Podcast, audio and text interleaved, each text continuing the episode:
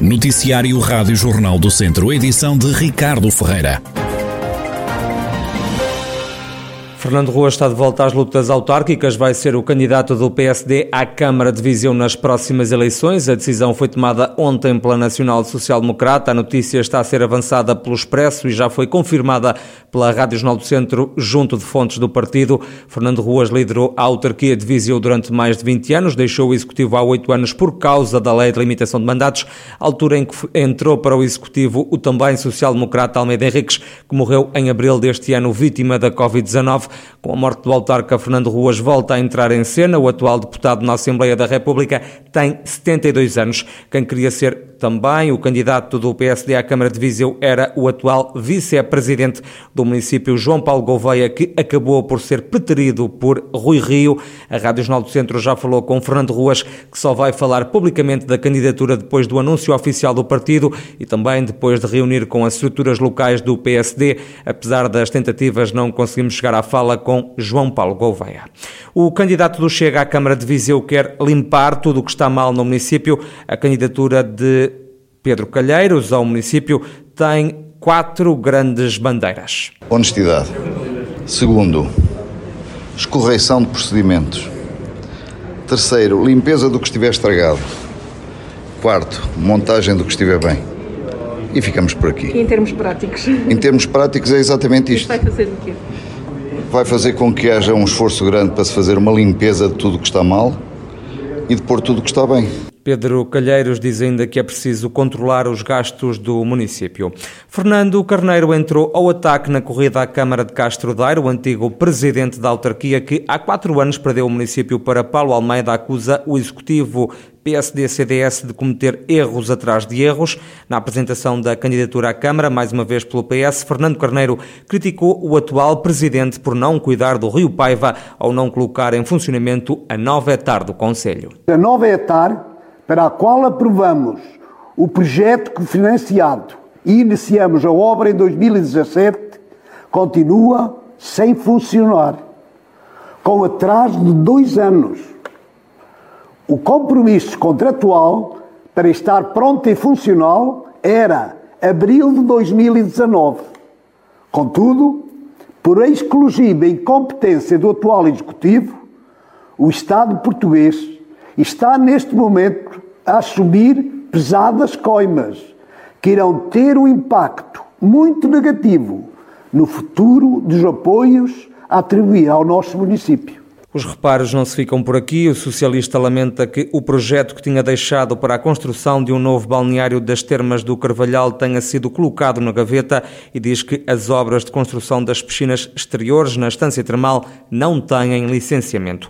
Ainda às autárquicas, a candidata do PS à Câmara de Penedono, Sónia Numão, critica a falta de população e de postos de trabalho no Conselho. O Partido Socialista avança pela segunda vez com Sónia Numão ao município nestas eleições que vão ficar marcadas pela saída do atual presidente Carlos Esteves, que já não pode candidatar-se à presidência da autarquia por limitação de mandatos. A candidata, a atual vereadora da oposição, não poupa nas críticas ao atual executivo. Hoje, Penedono encontra-se numa situação gritante de falta de gente, falta de emprego e de respostas económicas e sociais para os que cá estão e para os que querem vir. Ao atual executivo do PSD, a quem foi dada tantas vezes a oportunidade de fazer melhor, tem faltado visão e capacidade empreendedora. Tem faltado a vontade de servir em vez de se servirem. Faltam infraestruturas como um mercado digno para os nossos produtores. Falta saber atrair o investimento externo. Faltam as empresas, faltam os empregos, faltam respostas de habitação. Falta saber e querer fixar as famílias.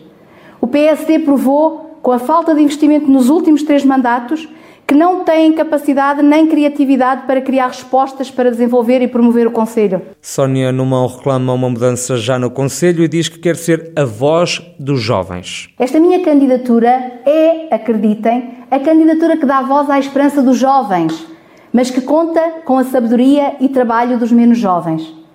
Esta é a candidatura que visa concretizar os projetos apresentados enquanto vereadora da Câmara Municipal e outros que garantam a sustentabilidade futura do Conselho. Não vou fugir às minhas responsabilidades. Não saio a meio de uma caminhada.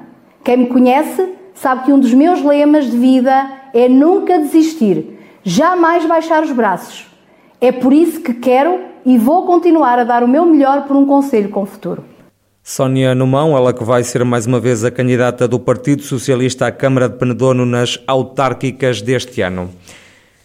Há mais uma pessoa internada com Covid-19 no centro hospitalar Tondela Viseu. Nesta altura estão no hospital com o novo coronavírus nove pessoas, cinco em enfermaria e quatro nos cuidados intensivos. Continuam sem se registrar vítimas mortais associadas à pandemia no centro hospitalar. É assim desde finais de abril e um jovem de 22 anos foi multado pela PSP de Viseu por não usar máscara dentro de um carro onde se encontrava com dois amigos sem equipamento de proteção e, como manda a lei, foi multado em 100 euros. Inaugurada a nova residência sénior Nossa Senhora do Castelo, em Mangualde, a fita foi cortada ontem pela Ministra do Trabalho, Solidariedade e Segurança Social, também pelo Presidente da União das Misericórdias Portuguesas. O novo espaço representa um investimento de 550 mil euros e tem capacidade para acolher duas dezenas de pessoas, como refere o provedor da Misericórdia de Mangualde, José Tomás. Neste caso, a residência séria Nossa Senhora de Castelo é uma resposta social que tem uma capacidade de 20 utentes, com 12 quartos de suíte e com espaços públicos também relevantes para as pessoas que têm estar. É uma estrutura social com cuidados eh, especializados e integrados para pessoas idosas e hoje temos mais capacidade e temos mais qualidade para eh, cuidar das pessoas que precisam, pessoas nomeadamente idosas. Em obras na Misericórdia de Mangualde está agora o Lar Morgado do Cruzeiro, com capacidade para 50 utentes. Os trabalhos vão custar 1,6 milhões de euros.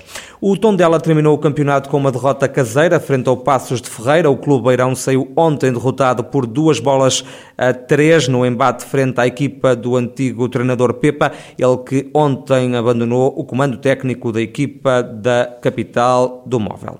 Inaugurado ontem o Museu Kyle Amaral no Centro Histórico da cidade de Viseu. É o oitavo espaço museológico a integrar a rede municipal de museus. Conceição Azevedo, presidente da Câmara de Viseu, recorda o desejo do antigo presidente Almeida Henriques em abrir o Museu Keil do Amaral no Dia Internacional dos Museus que ontem se celebrou. É com um sentimento de dever cumprido que aqui estamos hoje para honrar o desejo do nosso presidente e oferecer à cidade, aos vizinhenses e a todos os que visitam a nossa região mais um espaço museológico da excelência. As pautas musicais, as inúmeras fotografias, mobiliário, azulejos, esculturas, coleções de cerâmica e artesanato e muitos outros objetos contam-nos não uma, mas várias histórias. Levam-nos numa viagem pelo percurso da vida de cinco gerações da família Queiro Amaral, estreitamente ligada à arte. Aqui podemos também ver e sentir um pouco do que marcou o nosso país nos séculos XIX e XX como a história da vida de Alfredo Keil, autor do hino nacional. Conceição Azevedo, presidente da Câmara de Viseu, na inauguração do Museu Keil Amaral, na Casa da Calçada, em pleno coração da cidade. Os municípios de Oliveira de Frades, São Pedro do Sul, Vozela e Severo do Voga juntaram-se para criar uma rede cultural que vai executar uma série de eventos ao longo de 15 meses. O projeto chama-se Cultura Entre Pontos e representa um investimento de cerca de 300 mil euros. O programa de atividades inclui uma oficina em cada um dos conselhos de captação de novas vozes para dar continuidade à tradição da polifonia feminina, como explica Teresa Sobrinho, vereadora da Cultura na Câmara de São Pedro do Sul. A oficina Canto Polifónico Feminino eh, que consiste no ensino e disseminação da prática do canto a três vozes junto da população mais jovem, que na sua maioria não a detém.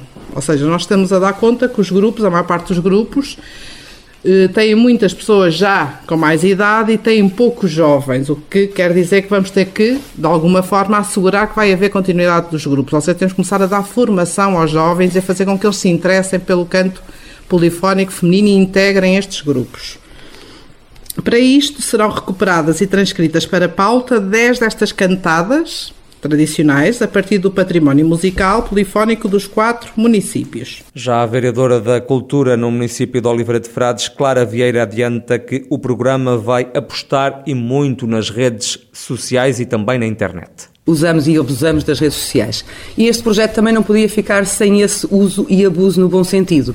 Não faz é sentido termos quatro municípios, quatro páginas de Facebook, quatro Instagrams, quatro, quatro, quatro. Portanto, como diz e bem, as pontes unem-nos. Por isso é que nós dissemos que é um projeto que inova e que une.